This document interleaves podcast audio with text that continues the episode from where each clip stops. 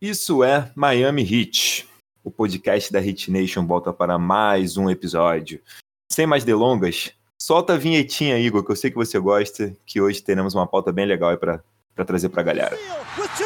Wade puts it up for the win! Yeah, baby! Wade against Simmons, seven seconds left, forces one up and scores! It was a tough shot!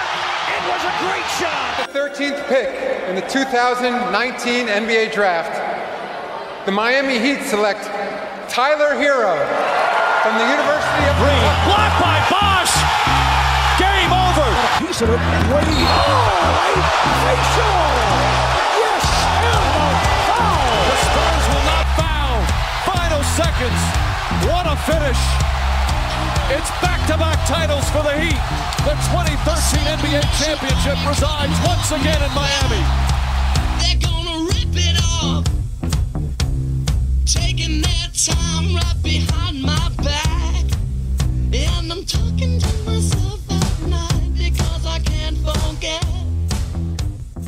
Dia de falar sobre um assunto que sempre movimenta as redes sociais: especulações do mercado. Selecionamos alguns jogadores que tiveram seus nomes vinculados ao Miami Heat e vamos dar a nossa opinião sobre eles. Eu sou Lucas Marques e aqui comigo meu companheiro de sempre, Igor Skrill. Fala aí, Igor. Beleza? Fala, Lucas, beleza? Tudo certo por aí?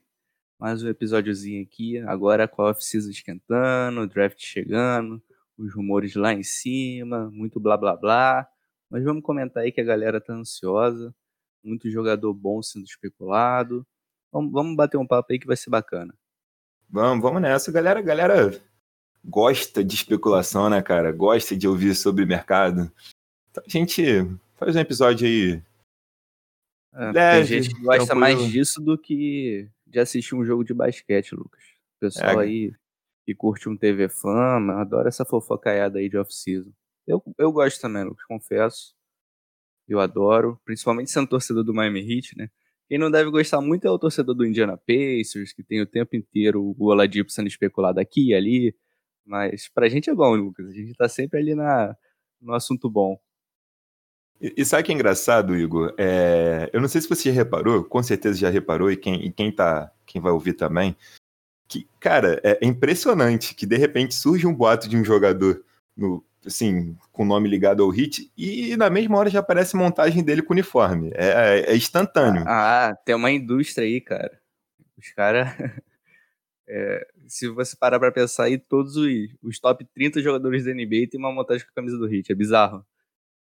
Não, então já vamos começar falando de um cara que eu acredito que você goste dele, eu também gosto, e boa parte da, da Hit Nation gosta. Primeiramente, também gostaria de agradecer a todos aí que contribuíram, né, com sugestões de jogadores aí nas redes para a gente falar sobre aqui. Uma ajuda. Que ajuda... redes, Lucas? É, que Twitter, rede? Twitter, né? Twitter, Dá né? aquela divulgada aí, vai. Faz a boa. Twitter, aí. né? Pra galera quem acompanhar aí, arroba portal Miami Heat, arroba RitosBR. A gente tá sempre por lá, trocando uma ideia. Não tá tão, tão ativo ali agora por conta do momento, mas a gente tá sempre por lá. Então a gente vai começar falando do Galinari, Igor. Italiano aí, né?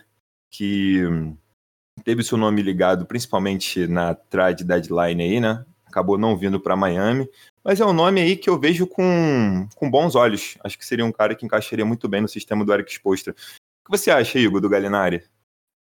É verdade, Lucas. Como você falou, o Hit teve muito ligado a ele, né, na, na trade deadline.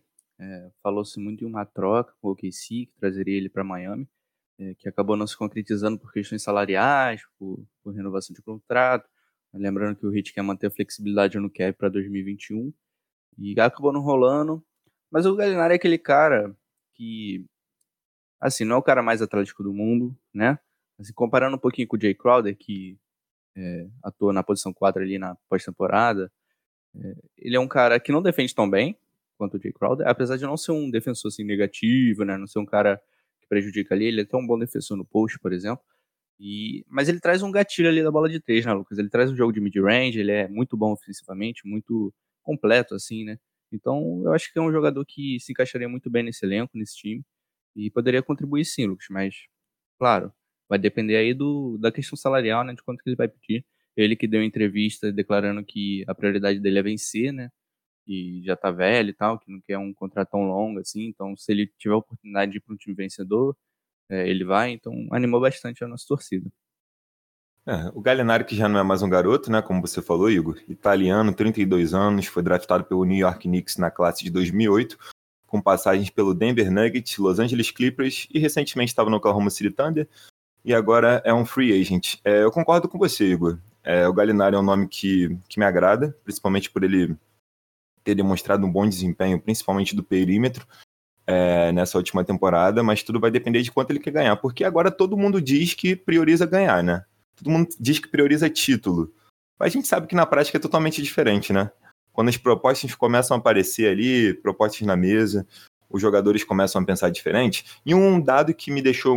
É, que, me, que me anima, né? Ainda mais com o nome do, do Galinari, que ele é um cara que ele alavancou bastante o sistema do, do Oklahoma enquanto ele esteve em quadro na última temporada, né? É... Durante a temporada regular, enquanto ele esteve em quadro, por 100 posses, o Thunder tem uma média ali de 116,9 pontos e sem ele, em, sem ele em quadro 100 pontos. Então ele é um cara que traz impacto para o jogo, mas eu acho que a deficiência defensiva vai um pouco contra ele, principalmente no nosso sistema de jogo, Igor.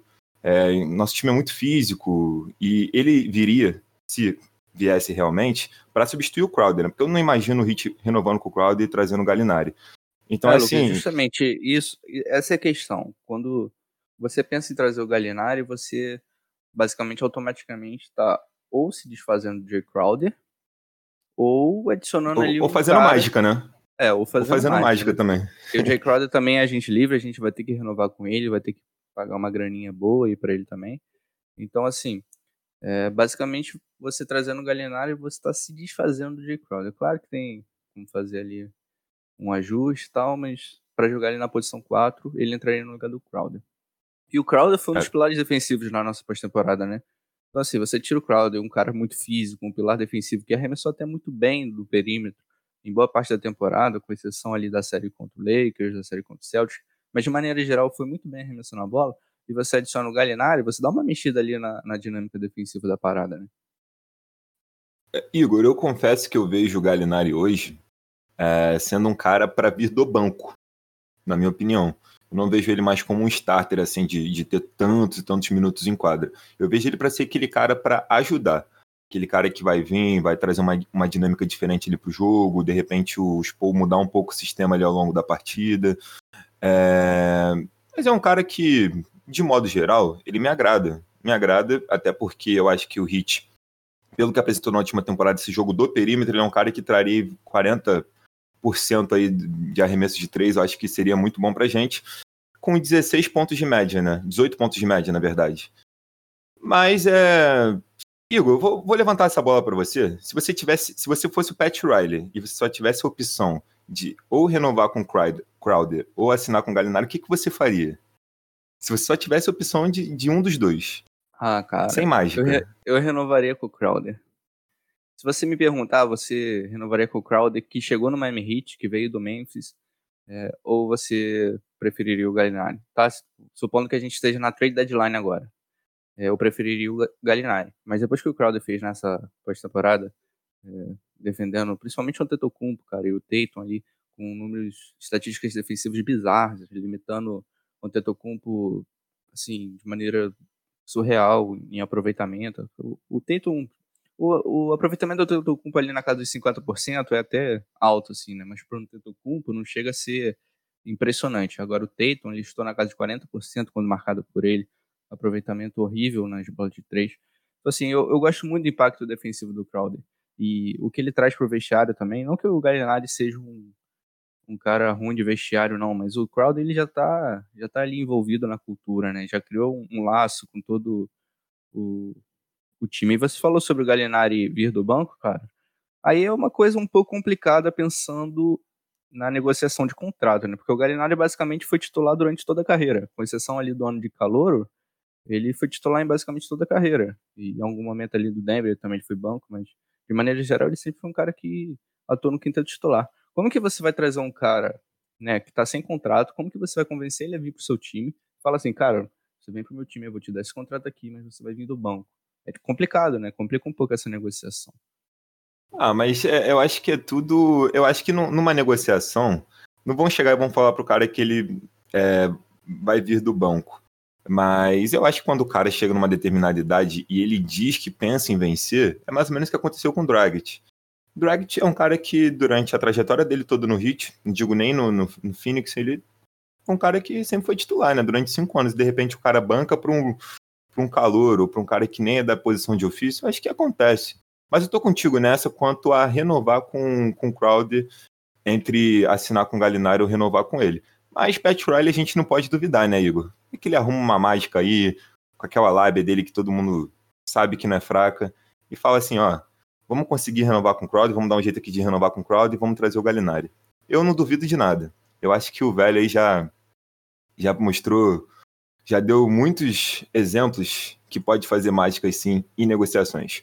É... é verdade, Lucas. E já que a gente falou um pouquinho do, do Galinari aí na posição 4, tem outro cara aí para vir jogar aí ao lado do Ben, que tem movimentado muitos corações de Miami, Lucas. Fala pra gente aí quem é. Sérgio Baca, né, Igor?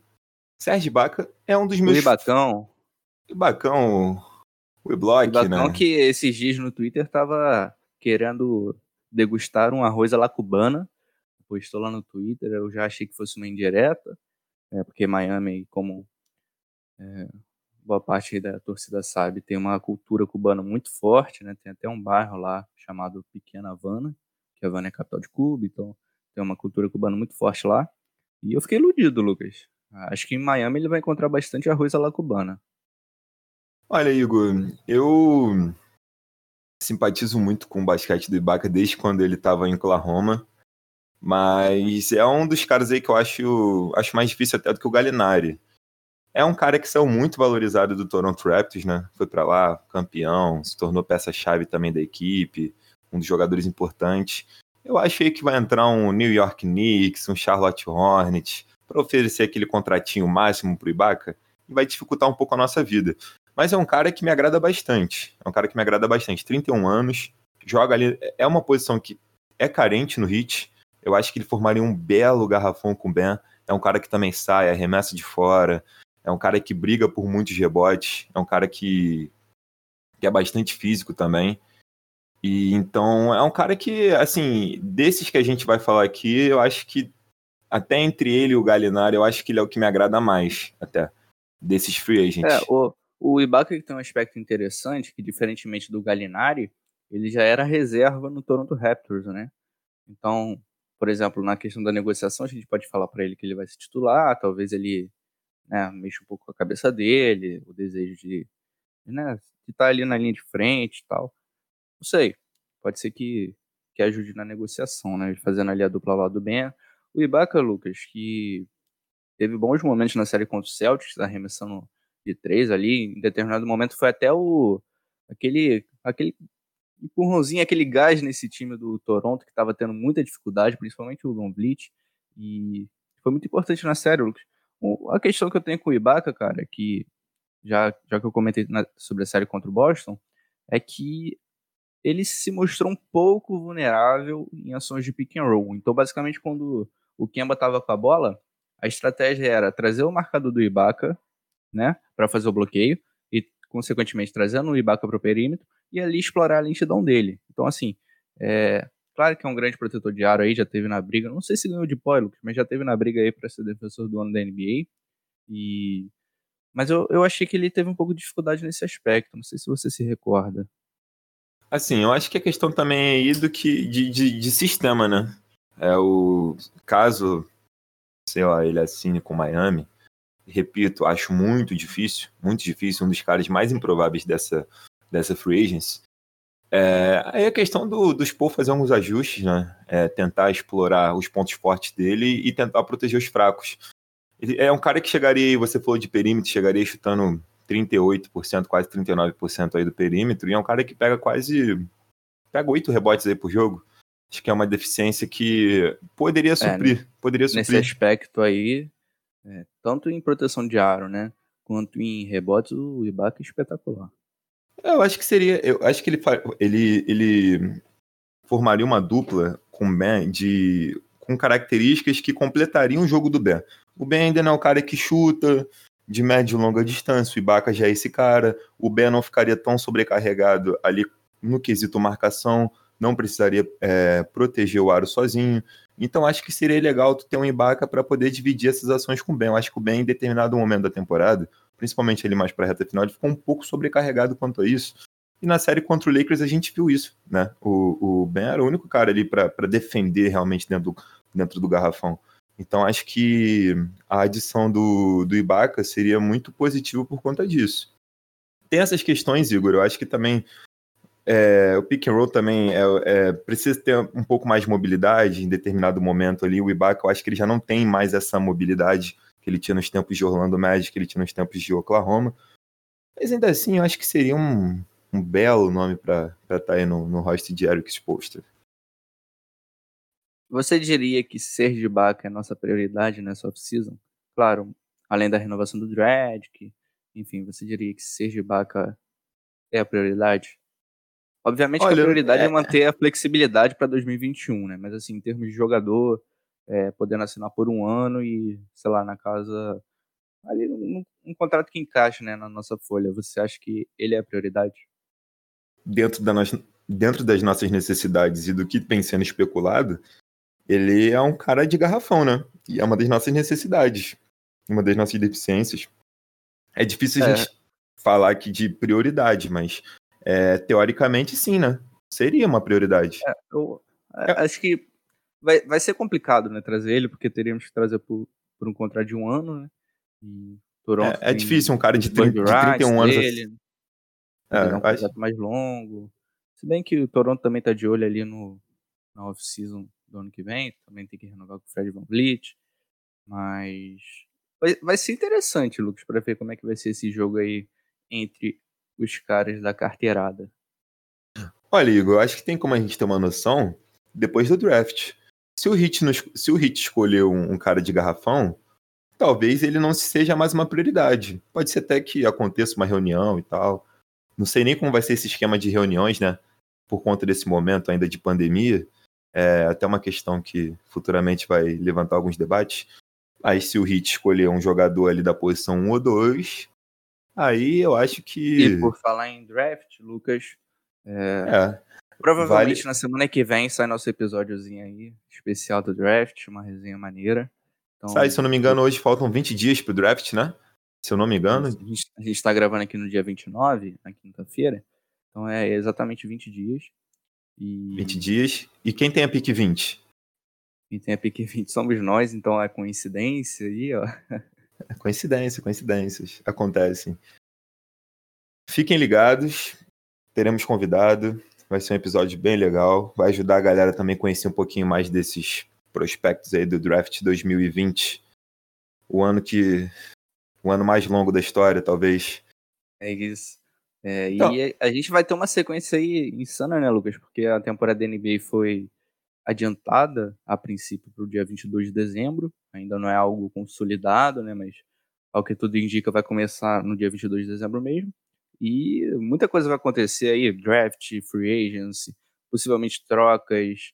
É, muita, muito episódio para vir aí, né, Lucas? Então, se você está chegando aqui no episódio, independentemente da plataforma, segue aí para não perder nada e segue a gente no Twitter também, arroba RitosBR. E Lucas, quem é o próximo aí para a gente trocar uma ideia? Então, Igor, tem um carinha aqui que a gente vai falar que eu acho que a galera vai curtir. A galera vai curtir, você já até falou sobre ele um pouquinho antes. A gente vai falar agora de um cara que não é free agent, mas é um cara que teve o nome continua tendo o nome ligado ao Miami Heat, que é o Victor Oladipo. Victor Oladipo, norte-americano com origem nigeriana e serra leonesa. Você sabia disso, Igor? É um cara aí que. Eu não sabia disso, não. É um cara que sabia beira. Da... Sabia da questão nigeriana ali, mas não sabia de... da descendência serra leonesa, não. É. É um cara que. É um cara que já tem 28 anos, né? Não parece, mas já tá aí na liga aos seus 7 anos, né? Segunda escolha do draft do Orlando Magic em 2013.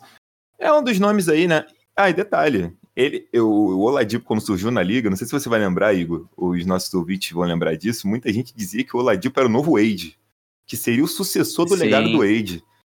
E muito por conta disso, É, muito por conta disso, né? Jogador ali da posição 2 e tal. Ele também tinha seu atleticismo ali até mais antes da contusão, né? Não deu pra gente ver tanto do Oladipo na última temporada, mas é um cara que, sim, a torcida do Miami Heat sempre olhou com, com muito carinho.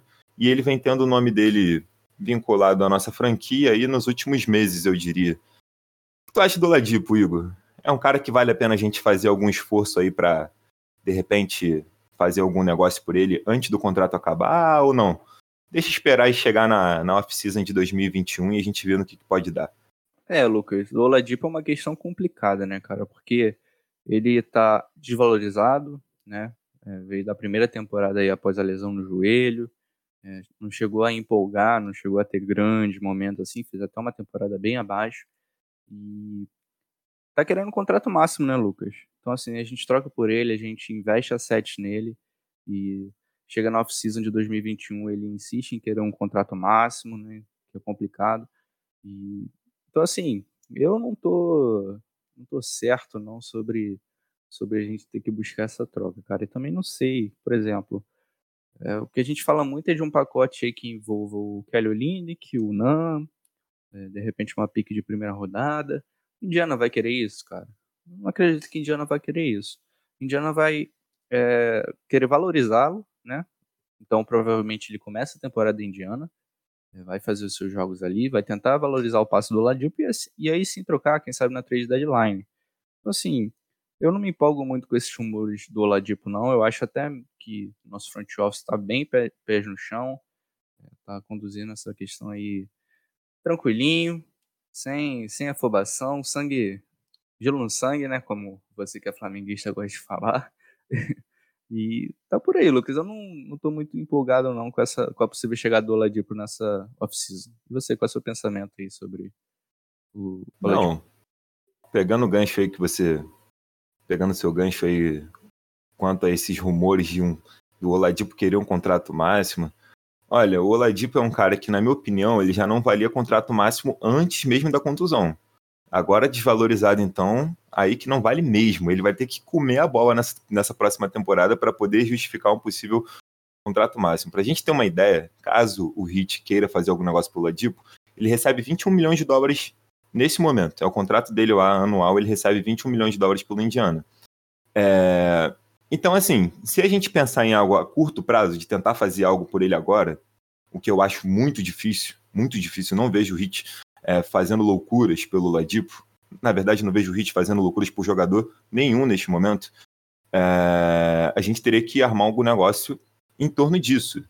É, mas também acho que o Pacers não vai facilitar quanto a isso. Também é um cara que, assim, eu gosto do Ladipo, mas eu não sei, pelo que ele apresentou desde que ele voltou da contusão, se é o cara que vai chegar e vai impactar no nosso jogo, se é o cara que vai levar o nosso patamar, sabe? Não sei se você concorda quanto a isso, Igor. Alguns dos números do Oladipo na última temporada. É, exatamente. O Oladipo só jogou. Por aí, sim. O Oladipo só jogou 19 jogos desde que ele voltou. Jogou 19 jogos, teve média ali beirando ali os 27 minutos. Teve 14 pontos de média, 3 rebotes, quase 3 assistências. E nos playoffs ele jogou 4 jogos, 30 minutos de média. Também assim, não vi nada demais. 17 pontos, 3 rebotes, 2 assistências. Não foi um cara que causou muitos problemas pro Hit. Eu até esperava um pouco mais do Ladipo, esperava um pouco mais do Pacers de uma maneira geral, mas esperava é. mais do Ladipo. Então, assim, o melhor jogador, acho... do, o melhor, melhor jogador de Indiana na série foi o Brogdon. Não foi nem o Ladipo. É, o Brogdon ali com o Miles Turner também dificultando, dificultando um pouco a vida do, do Ban e tal. Mas, cara, eu acho que com a, com a ausência do Sabonis, o volume de jogo, principalmente ofensivo do Ladipo, foi muito baixo. Muito baixo. Era um cara que poderia ter Sim, produzido é, muito mais nesses quatro jogos contra a gente. Definitivamente ele não estava na melhor forma, isso ficou bem claro.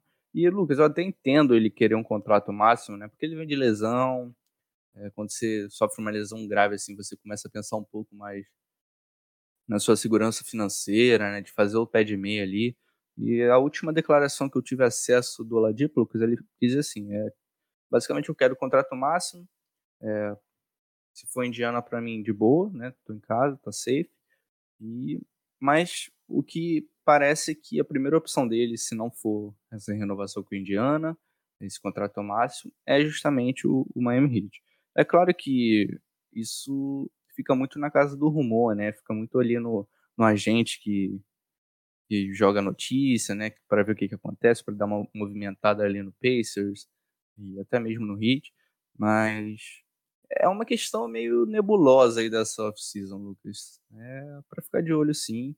E, mas eu, eu, acredito, como eu falei, o, o Hit vai com gelo no sangue, sangue no gelo, tranquilão, é, jogando safe, tá ligado? Sem, sem, sem forçar a barra. Quem teria que forçar a barra por um possível negócio seria o Oladipo com Indiana, né? Porque assim, eu acho que Indiana não vai querer abrir mão do jogador facilmente e o Hit não vai querer cometer loucuras. Então, eu acho que o maior interessado nesse momento de qualquer coisa é o Oladipo. Porque agora, né? O Hit é, é uma Exato. das. É a bola da vez, né? Muitos jogadores vão querer ir para Miami. Ainda mais a gente com uma, uma, certa flexibilidade no cap nessa, nessa free agency. Como eu falei, o Indiana agora tá com o treinador novo, né? Chegou o Nate e o sobrenome é bem complexo, não vou me arriscar. Chegou treinador novo, né? Vai tentar valorizar o Oladipo e buscar o um melhor negócio aí, quem sabe no meio da temporada, ou até mesmo uma renovação. Parte disso é, tá na conta do Oladipo também, né? Se ele começar a próxima temporada voando aí, jogando seu melhor basquete, o cenário muda totalmente. Indiana com certeza vai buscar uma renovação. É, o mercado de trocas vai esquentar também, vai chegar mais ofertas, mais pacotes para o Indiana analisar. Enfim, eu acho que agora o futuro do Oladipo está nas mãos dele. Depende do basquete que ele jogar. É, acho que de blá blá blá já está todo mundo de saco cheio, né? Não, com certeza, com certeza, sim. O Oladipo é um cara também que é uma operação um tanto quanto complexa, Primeiro, porque ele não é um jogador livre, é um cara com contrato ainda, então tem toda aquela complexidade de, de ter que negociar com a franquia ainda, de ter que negociar ali com, com o front office do, do Indiana Pacers. Então eu também não imagino nada muito fácil, não, e também não imagino nada acontecendo nesse momento. Eu acho que para o Hit, nessas circunstâncias, vale muito mais esperar ali até 2021. 2021 é, é, é o nosso é o nosso tão desejado paraíso, né? O que se espera é que tudo aconteça, né, Igor? É, Lucas, e assim, o Oladipo também joga numa posição que a gente está bem servido, né? A gente é, tem o Hero ali em ascensão, que fez uma grande pós-temporada. Duncan Robinson, melhor arremessador da NBA é, na última temporada também. O Jimmy Butler, né, que jogou mais ali na posição 3, mais um ponte forward, né, mas também ocupa ali mais ou menos a região da quadra, tem um estilo parecido. Então, assim, sinceramente, é, investir no Oladipo, né, que é nesse momento da carreira dele, é uma incerteza. Investir a sete, pique do draft, um jovem como o Kendrick Nunn. Aliás, o Kendrick Nunn é mais um jogador que atua na posição do Oladipo que nós temos. Então, assim, eu acho meio, acho meio complexo. Não, não é um negócio certo, sabe? Eu acho meio arriscado e prefiro manter a cautela quanto a esse negócio. Ô, ô Igor, já que você está falando de cautela e tudo mais, você falou que o Hit tem, tá bem servido no momento é, para a posição do Oladipo. Igor, o Oladipo hoje seria titular no Miami Heat hoje? Hoje. O Oladipo que terminou a temporada 19-20, a temporada que durou um século praticamente, e o Heat finalista da NBA, atual vice-campeão. O Oladipo seria titular nesse time? Você bancaria o Duncan Robinson para colocar o Oladipo ou bancaria ali o Goran Dragic para jogar ali com o Oladipo na posição 1? Ah, estamos falando de temporada regular ou de playoffs?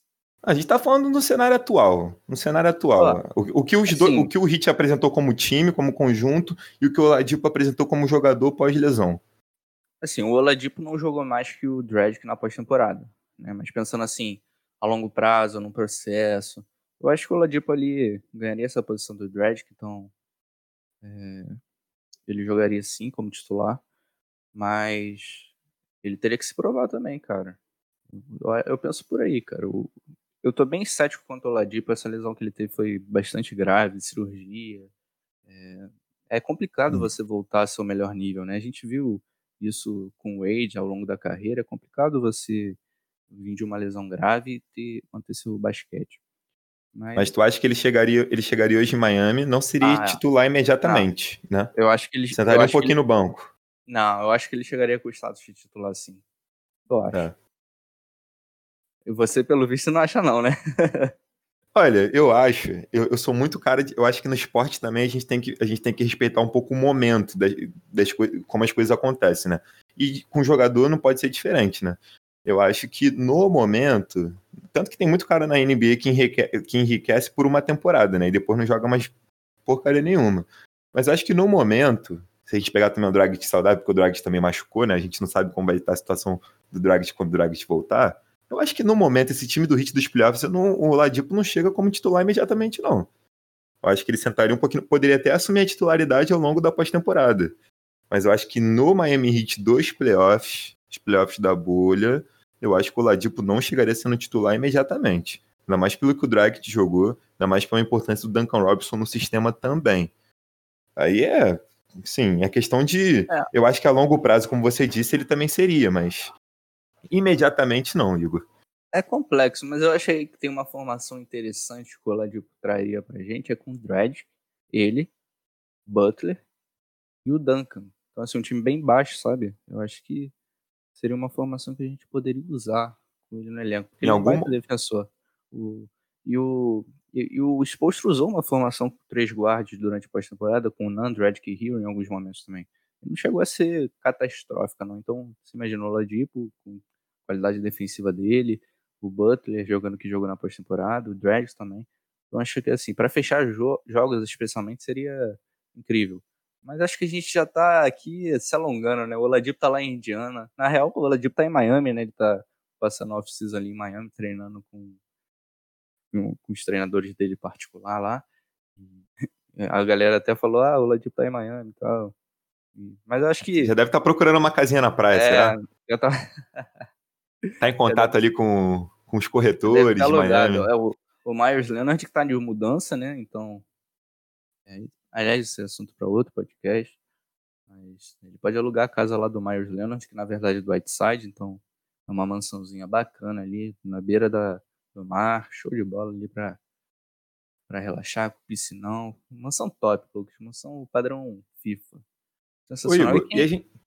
Pode falar, pode falar, Lucas. Não, não é, é, que antes da gente começar a gravar, a gente estava falando de alguns rumores que surgem, principalmente na imprensa americana, é, e eu acho que algumas coisas são levantadas muito por insiders e não em si por interesse da franquia.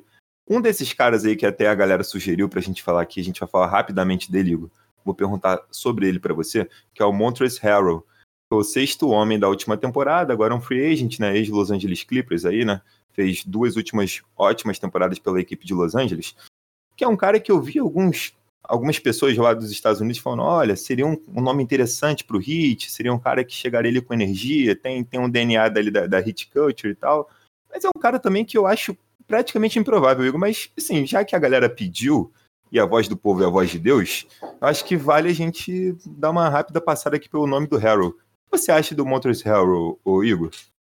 É, Lucas, eu acho que não faz muito sentido não, para ser sincero, né? Porque o Harold, a gente pensar aí no quinteto ao lado do Ben, o Harold não é o cara que espaça a quadra, né? É um cara ali que tem sua produção muito dentro do garrafão, é um cara, assim, muito agressivo, né? Rebote ofensivo, atacando no ar, sofrendo falta, perdendo lance livre. Mas eu não acho que ele faça muito sentido, até porque ele é um cara jovem e vai buscar o seu maior contrato da carreira, né, vai tentar fazer seu pé de meia, seja no Clippers ou em qualquer outro time, ele vai tentar faturar aí um, uma grana maneira. Eu não acho que, que assim, nesse contexto atual ele faça sentido no Heat. Agora, que é um cara que traz energia, que é um, que é um dog, né, como os jogadores do Heat costumam é, chamar, não tenha dúvida nenhuma. O Harry é embaçado gosta do trash talk, ele, então se, se ele se encaixa no time enquanto personalidade, realmente eu acho que encaixa. Se ele se encaixa no time enquanto jogador, o que ele entrega em quadra, é, a forma como ele gosta de atuar, onde ele gosta de produzir, é, eu já não acho que faça sentido, não. Não, tô contigo nessa. Acho que é um cara que saiu muito valorizado dessa última temporada. É um cara que vai receber boas propostas, talvez até do próprio Clippers. Não se é sabe. É o Six Man, né? É o Six Man do ano. É, foi o sexto homem da temporada. Bem, na série contra o Nuggets. Ele teve, aliás, Lucas, ele teve um, um retorno aí para bolha meio conturbado, né? Perdeu uma série de jogos no começo. Aí também nos playoffs não foi constante, ele teve um momento bem ruim contra o Nuggets. É, assim. O momento, o momento marcante do Harry nos playoffs é aquele trash talk dele chamando o Doncic de branquelo bunda mole, né? Se não me engano. Eu acho que esse foi o auge do Harry nos playoffs da bolha. Mas é um cara que eu acho que tem o seu valor sim, mas assim, chance quase zero. para não, não dizer que é zero de ir pra Miami, eu acho que é quase zero. É porque é aquilo, né? Todo mundo agora vai falar: olha, Miami é um ótimo destino para fulano que quer vencer, para é. fulano que quer evoluir. É, o Hit agora Essa é o. é uma dificuldade que eu tenho lá na página, cara, porque saem notícias como essa o tempo inteiro. Então eu tenho que filtrar assim, isso aqui eu vou eu vou compartilhar com a galera, isso aqui eu acho que faz sentido, isso aqui a galera precisa ler. E outras coisas que eu leio assim, ah, papo furado, isso aí é só pra, pra gerar clique, pra gerar assunto, tá ligado? Então, assim, é, o, o eu acho que é mais um, um, caso desse aí de cavada. Posso estar errado. A gente pode ver o Harry em Miami, mas é, sinceramente é. eu não acho que faça sentido. Cara. Também acho que não, Igor. Tô contigo nessa. É, mas a gente deixa esse registro aí pra galera que pediu para falar sobre o Harold. Mas aqui a, a, nossa opinião, acho que aqui é unânime, minha e do Igor, quanto a assim, achar que não faz sentido e achar que não tem. Acho até que não tem chances. Pode ser que aconteça, né? Não se sabe o que vai acontecer nos próximos dois meses. É, nesse mês de novembro, mais precisamente, mas sim, também acho que é muito, muito difícil. Muito difícil mesmo. Principalmente mantendo a flexibilidade para 2021, né? Que a gente tem falado isso aqui durante todo o episódio.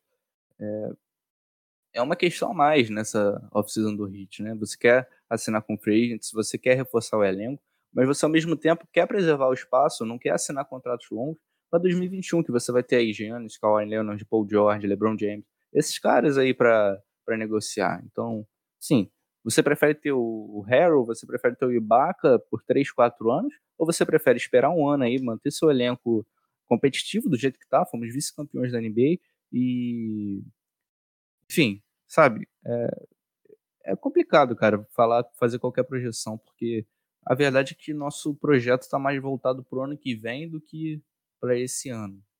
E, e Lucas, é, por falar em projeto, a gente tem aí agora a nossa quadragésima escolha do draft de 2015, nosso Rook 2, cara aí que foi criado em Miami.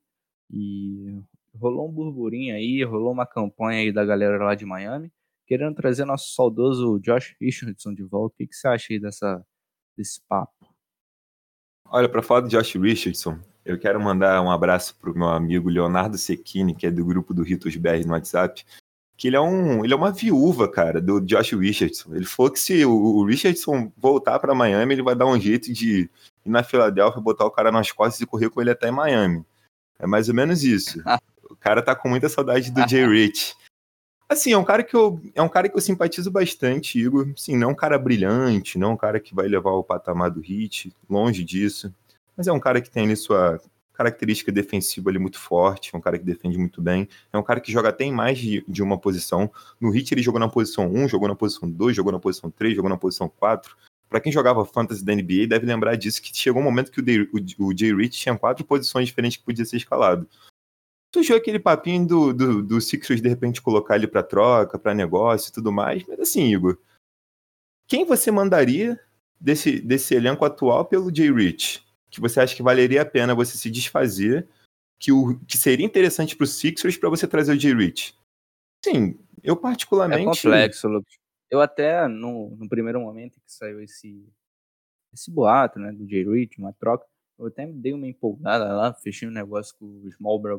Small, Small Ball. Small Bra... Caraca, eu buguei aqui, Lucas. Small Ball, Small Ball Brasil, Small Ball Brasil. ou, ou, Pequena Bola Brasil, se você preferir. É, mais fácil, Pequena Bola Brasil. Caraca, bugou muito. Pequena Bola Brasil. É, agora com a chegada do Daryl Morey lá no, na Filadélfia, né, onde o jogador, o 3D, né, que o Jay Rich é, se provou aí na liga, é tão valorizado, eu acho muito difícil ele ser trocado. Eu acho que a prioridade do Philadelphia vai ser envolver aí o Tobias, quem sabe. Acho que o Tobias até ganha um respiro com a chegada do Murray, mas o, o Al Horford, né? acho que o, o Philadelphia está indo em outra direção, assim. Acho que trocar o Jay Rich não é prioridade, ainda mais com um contratozinho bacana que ele tem, tranquilão. 10 milhões, se não me engano, né? 10 ou 12 milhões que ele ganha. Açúcar, Mamão com açúcar, acho que é 10,800, não tô lembrado agora, mas é por aí, entre 10 e 12. Mamão com açúcar, então, acho que é mais um aí que fica mais pelo coração do torcedor do que uma notícia, assim, um boato mesmo. Obviamente o Hit vai ter interesse, porque o, o Jerry é um grande defensor, né? É um cara ali para a posição 2 que reforçaria nosso lado defensivo da quadra. É um arremessador, se não muito consistente, mas que ele entrega, assim, boas partidas do perímetro tem um jogo de mid-range ali também é, confiável, enfim. Não é um armador, acho, Lucas, que na passagem dele por aqui a gente pediu muito dele, né, para ser um, um cara que de uma prateleira que ele não está, mas com certeza ele reforçaria nosso time. Mas, assim, situação de troca, é tudo complexo, né? Que você tem que, por exemplo, para bater salário, você que, teria que envolver um Kelly Olynyk, por exemplo. Aí, pô, Kelly Olynyk por Jay Rich não faz muito sentido pro Philadelphia, né? Você teria que envolver. E nem pra gente, né? E nem pra gente. Eu acho que não. É, pra gente talvez seria. É, se bem que seria mais um cara ali da posição 2, 3. É... E a gente é. perde um cara de garrafão, né? Porque teoricamente a gente também perde é. agora o Miles Leonard. Teriam duas baixas Exatamente. de cara. Exatamente, bem lembrado, Lucas. E, assim, é complexo, né, cara? Porque é, não faz sentido se você colocar no papel. Mas, pô, é, a gente tem o carinho pelo J. Rich, é, o cara identificado com a franquia, claro que a gente vai querer ele de volta. Mas quando você pensa racionalmente, é, pô, vou reforçar meu elenco mesmo, onde que eu vou perder? Eu tô, eu tô trocando com um rival direto, com um concorrente direto aí pelo leste o quanto que eu vou reforçar os caras, né? O quanto que eu vou favorecer o encaixe do time dos caras. Então, assim, é, é bem complexo, não é um negócio simples, não. Eu acho muito improvável. Não, e é aquilo, né, o Igor? Eu lembro que assim que saiu esse rumor, eu coloquei lá no perfil, até para ver o que a galera. A opinião da galera, né? Eu vi que a galera ficou até um pouco dividida e tal, e também teve algumas pessoas que levantaram essa bola. Pô, mas e aí? Não faz muito sentido. Vai mandar quem? E aí? E eu, se, se não me falha a memória, Igor, eu acho que esse é o último ano de contrato do Jay Rich. Em 2021, acho que ele também vira um free agent. Sim, não consigo confirmar isso agora, mas eu tenho quase certeza. E dependendo do projeto de 2021, talvez dê até para adicionar um Jay Rich ali para ser mais um jogador a, a, fortalecer o elenco, não se sabe. Eu acho que deixou as portas abertas em Miami. Ele é um cara que saiu para ele se, foi sacrificado, entre aspas, né? Pra gente poder adicionar uma estrela ao nosso time. E o Jay Rich tem uma player option pro ano que vem. É, é sim, não sei se ele acha que se ele vai sair em busca de, de conseguir mais dinheiro, não sei se ele acha que tem condições para isso. Mas é um cara que, sei lá, vai também, que ele testa o mercado. É, é complexo, né? É complexo, pô, o cara foi trocado pela franquia, assim. É complicado ele voltar logo depois, né? Ah, mas eu acho, eu acho que ele entende essa troca lá no fundo. O, o, o... Não, sem dúvida nenhuma ele entende, mas. Acho é, que é totalmente entre... diferente de uma troca tipo DeMar DeRozan para Santo Antônio e Kawhi para Toronto, é, que mexe um mas, pouco com a cabeça do cara, tipo sabe? Sim. Entre entender porque foi trocado e tipo abrir mão de um contrato maior para voltar pro time, tá ligado? Eu acho meio utópico assim. Hum, não acho realista não. Falando da free agency já do J. quem sabe no ano que vem, o eu falei de Santo Antônio agora, Igor, e tem um cara em Santo Antônio que não é de agora, tem um tempinho já que falam, ah, é um cara que, que em Miami seria um bom encaixe, é um cara... cara... Pô, só te interrompendo aí, cara, é mais de um, né? Não, é mais de... Tem o DeRozan que vira e mexe, está sendo mencionado ao Hit, estão tentando cavar ele aqui, também acho que não faz sentido. Não aí faz o menor o... sentido. Aí tem o Rudy Gay também, que já não é de hoje que ele é mencionado. Pô, o Rudy Gay desde os tempos de, desde, desde os tempos sempre, de Sacramento mano. Kings.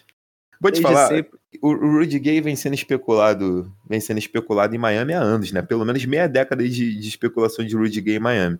Mais um cara que está sendo bastante especulado há algum tempo, assim, nunca também vi com tanta clareza assim, é o Lamarcus Aldridge, né? Que eu acho que faria mais Lamarcão, sentido entre... O famoso Lamarcão.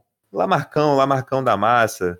Lamarcão que tem o um mid-range arrumado também, me amarro no mid-range do Lamarcus Aldridge. É um cara que já tá em declínio na carreira, tá um pouco mais velho, mas é um cara que vem sendo especulado há um bom tempo em Miami, Igor. O que, que tu acha do Lamarcus Aldridge? Tu acha que é um cara que faria sentido? É um cara que chegaria e faria um bom encaixe de garrafão com o Ben? Que tu acha dele? Ah, eu sou um grande fã do Lamarcão, cara. Desde a época de Trailblazers, sou um grande fã do jogo dele. Um cara muito talentoso, né? Tem um mid-range automático ali, como você falou. E eu acho que faz muito sentido, cara, porque como, como você citou anteriormente, ele está ali numa fase de decadência da carreira, né? Já não é um cara valorizado, né? tem um valor de mercado acessível pra gente, ali já nos seus 34 anos. Eu acho que faz, faz muito sentido, cara. Agora, o que é complicado quando você pensa em Marcos Aldridge é que ele é jogador do San Antonio, né? E San Antonio por natureza, não tem a cultura de estar tá muito engajado em trocas e movimentação de mercado, enfim. Então acho que dificulta um pouco essa, esse negócio. Mas é um cara que na última temporada trouxe o, o jogo de três, né? Trouxe um arremesso de três com um pouco mais de volume né, para o arsenal dele. Ele espaçou um pouco mais a quadra, então pensando num jogo ao lado do Ben, acho que faça muito sentido. E, e é isso, cara. O Lamarcão, para mim, é um, é um craque, velho. Sou, sou muito fã do Lamarcão. Tu falou dele da época do Blazers, eu lembro dele daquele time que tinha o Eddie Matthews, tinha o Damian Lillard, Robin Lopes, Esse Batum. era um timaço, cara. Era um timaço. CJ ele vindo do banco, ainda bem novinho. Era um timaço. O Lamarcus nessa época aí, cara, era bizarro. Tanto que quando ele foi para Santo Antônio em 2015, foi, eu acho que, o melhor movimento daquela free agency. E, e o Hit, o Hit teve, teve uma reunião com o Lamarcão. O Hit não tinha espaço Bem lembrado. Cap. O Hit não tinha espaço no cap mas o Lamarco se reuniu com o Pat Riley, trocou uma ideia ali. Acho que o Pat Riley na época tinha intenção de assinar um contrato mais baixo com ele. Aí na sequência, no, próximo ano, a bolso do Lamarcão de dinheiro. É, acabou não dando certo, ele optou por ir para San Antônio, jogar com o Greg Popovich. Pô, foi All-Star aí é, nos últimos anos, né? É, por exemplo, vem de, assim, sem ser essa última, ele foi All-Star em 2018 e 2017.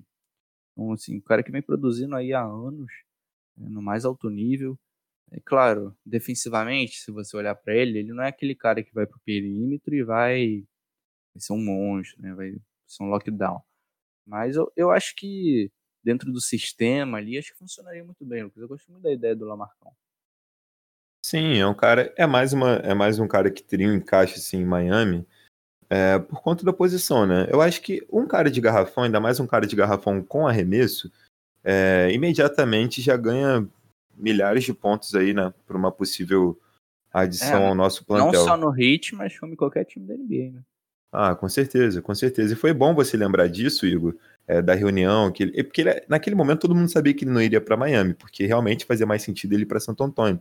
Mas aí você vê o respeito que os jogadores têm pelo Pat Riley, de, ah, não, vamos ouvir o que ele tem para falar, é um cara aí grande, muito respeitado na liga, então sempre vale a pena a gente se reunir para saber o que, que ele tem a dizer. E pode ser que a relação tenha se construído a partir daquele momento e em algum momento esse negócio possa acontecer, é. né? Eu não tenho dúvida, porque o Pat Riley também, historicamente, ele gosta muito de jogadores veteranos, né? A gente pode olhar para o time de 2006, o primeiro time campeão do Heat, era um basicamente um, o Wade ali jovem um monte de veterano ao redor dele. Né? Era o, Wade e o, e o D ali jovens e tal, começando a carreira no terceiro ano e ao redor deles veteranos de 35, 36 anos. É, era bem, era, acho que é uma marca desse elenco, né? A experiência, o tanto de cara rodado que tinha ali. Você tinha na armação o Jason Willis o Gary Payton, dois caras rodados. Você tinha o Antoine Walker rodado também. Você tinha o Shaq já é, tinha ganhado tudo com o Lakers ali também no Heat.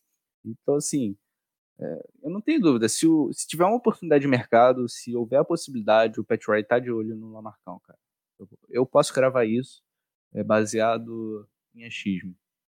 Não, o, o Pat Riley, então, gosta de cobra criada, né, cara? Gosta desses caras mais cascudos, então. E, e, agora ele tá gostando de criar cobra também, Lucas. É só você olhar pro time da última temporada. Ah, com certeza, né? A cultura, né? Tá no sangue, tá no DNA. E um cara aí que a gente, já que a gente falou de Trailblazers, falou de Lamarcus Aldridge, tem um surgiu um burburinho aí hoje mais cedo, Igor, que você até noticiou, sobre um carinha também que teve o nome ligado a Miami. Um possível, uma possível adição aí na, na Free Agents. Fala pra gente aí, Igor. Wesleyzão Matheus. Conhece? Conheço, conheço. Passagens aí por Blazers, Dallas Mavericks, Milwaukee Bucks. Bravo. Indiana Pacers. O, é, é... o Memphis que teve uma lesão no. Ele, ele teve pelo Mavericks também. Ele teve uma lesão no tendão de Aquiles e tal, aí meio que perdeu um pouco de mercado na liga, né? Acabou assinando um contrato mínimo com, com o Milwaukee Bucks e se consolidou aí como um dos melhores defensores de perímetro da liga novamente, né? Chutando ali na casa dos 36% nas bolas de três. Esse aí eu acho que seria uma, uma adição muito importante para o nosso elenco, né, dada a nossa deficiência no perímetro, e por um preço acessível, né, Lucas? Não precisaríamos investir assets, não precisaríamos é, de uma troca assim de, difícil logística, né? Então acho que faz muito sentido o Wesley Matthews e tô aguardando essa possibilidade aí sim, Lucas. Eu acho realista. E você, o que, que você Bom, pensa? É um jogador de 34 anos, um jogador que jogou na Universidade de Marquette, né? Consagrado aí do Wade, Butler, Jay Crowder. Assim, é um cara que defensivamente tem sua importância também. Não é, assim, dos nomes que mais me empolgam, mas pelo contrato mínimo, acho que seria um cara que agregaria sim no elenco. Acho que opções, ainda mais jogadores experientes, é, são sempre válidas, né? A gente pega aí o Lakers, atual campeão, era um elenco praticamente todo construído por jogadores experientes e com uma bagagem aí imensa de liga. Então acho que para o Heat a gente consegue mesclar isso, né? Traz os caras experientes, mas a gente também tem uma juventude para poder é, equilibrar, equilibrar as coisas dentro do time. É, acho que eu, pelo, pelo eu, contrato mínimo, acho que, que vale a pena sim. O que eu gosto muito do, da defesa do Matthews é que ele é muito físico, assim. Ele é basicamente. É, vamos comparar aí com um cara que tá no hit, é um Jay Crowder, só que, que joga mais no perímetro ali, né? Na posição 2. Então, assim, é um cara muito físico. É, a navegação dele pelos bloqueios, assim. Ele marcou muito bem o Duncan Robinson na série contra o Bucks. Ele foi um carrapato, cara. Então, assim, ele é um cara muito físico, que incomoda, ele é, é chato mesmo, sabe? Então, o nosso elenco, ele que teve uma dificuldade pra, na defesa de perímetro durante toda a pós-temporada, claro, dentro de um sistema, essa questão foi minimizada, mas eu acho que seria uma adição muito valiosa, um cara experiente, um cara barato, um cara que vai entregar a bola de três também. Eu, eu gosto muito da ideia do Memphis. Eu só acho, Lucas, que é, a gente ainda precisa de um armador, cara. A gente ainda precisa de um armador porque de armador de ofício a gente só teria o Dredic, né? Se a gente conseguir a renovação e teria uma concentração de caras ali na posição 2.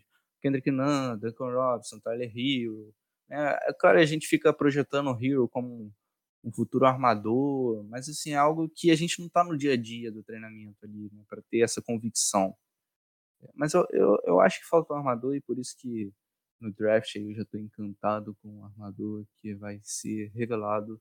Aliás, já foi revelado no último episódio, mas vai ser explicado é, vou convencê-los de que ele é o cara. É, e Igor, foi o que você falou, né? Guarda tudo que você tem sobre draft no próximo episódio. Não dá spoiler pra galera. Vamos guardar, Poxa, vamos guardar, deixar a galera aí tá levantar aquele suspense.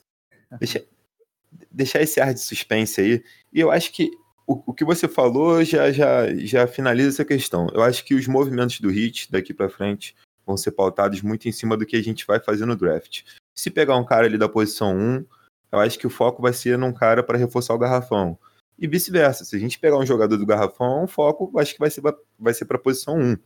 E o que aparecer também de oportunidade. E vale lembrar que além dessas especulações de jogadores que são free agents e tudo mais, tem as possíveis renovações de Derrick Johnny Jr., acho que não renova, mas é um cara que acredito que Miami vai fazer alguma proposta.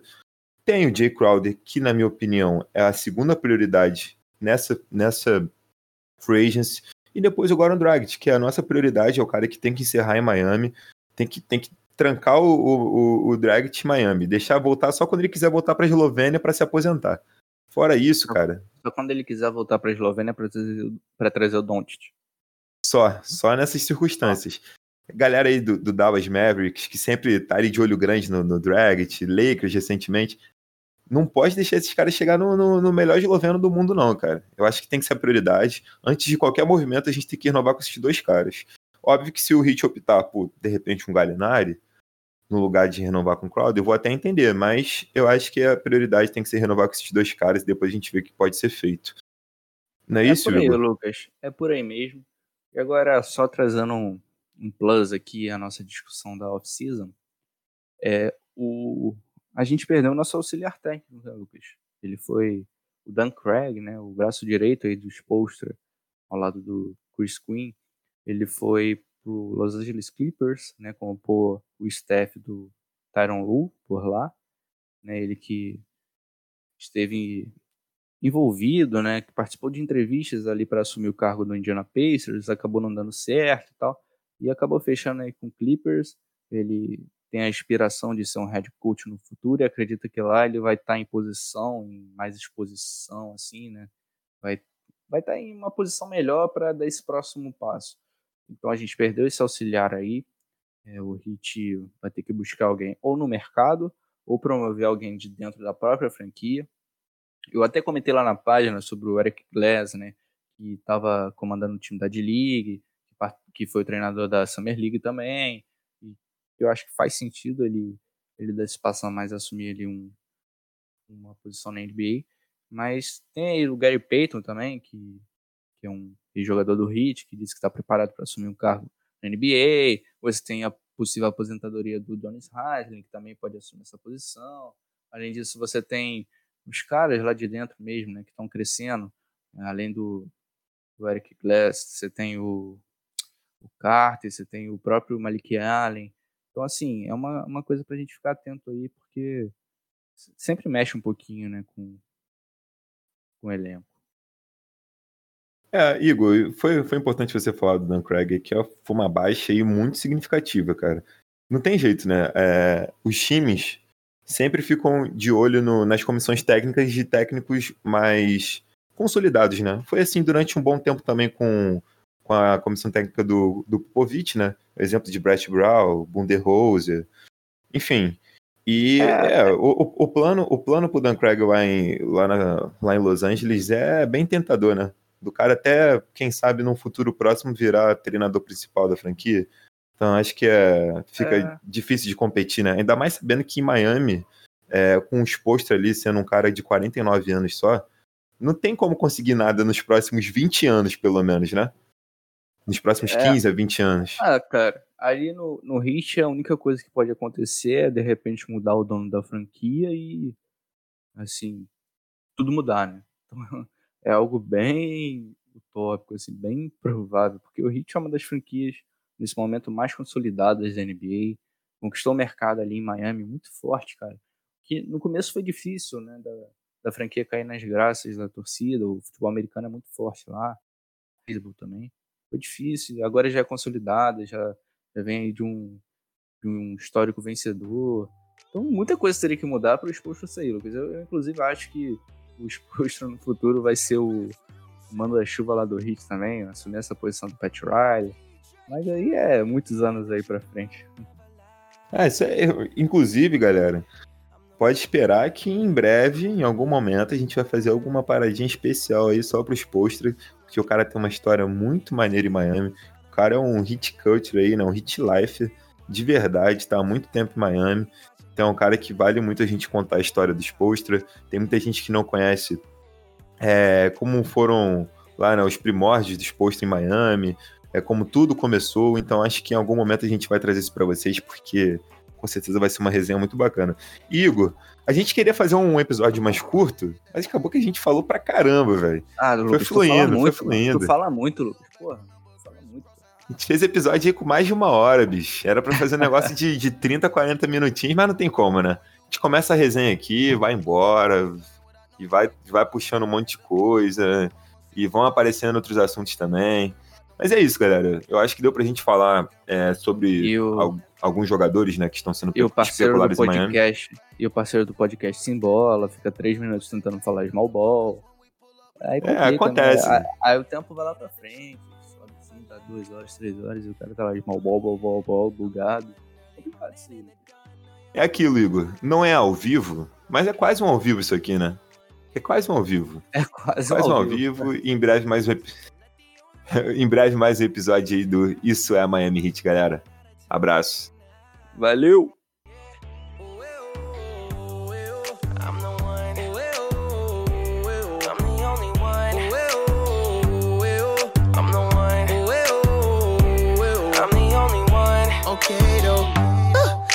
her face up with that new Chanel. She like the price, she see the ice and make her coochie melt. when I met her in the club, I asked her who she felt. Then she went and put that booty on that Gucci belt.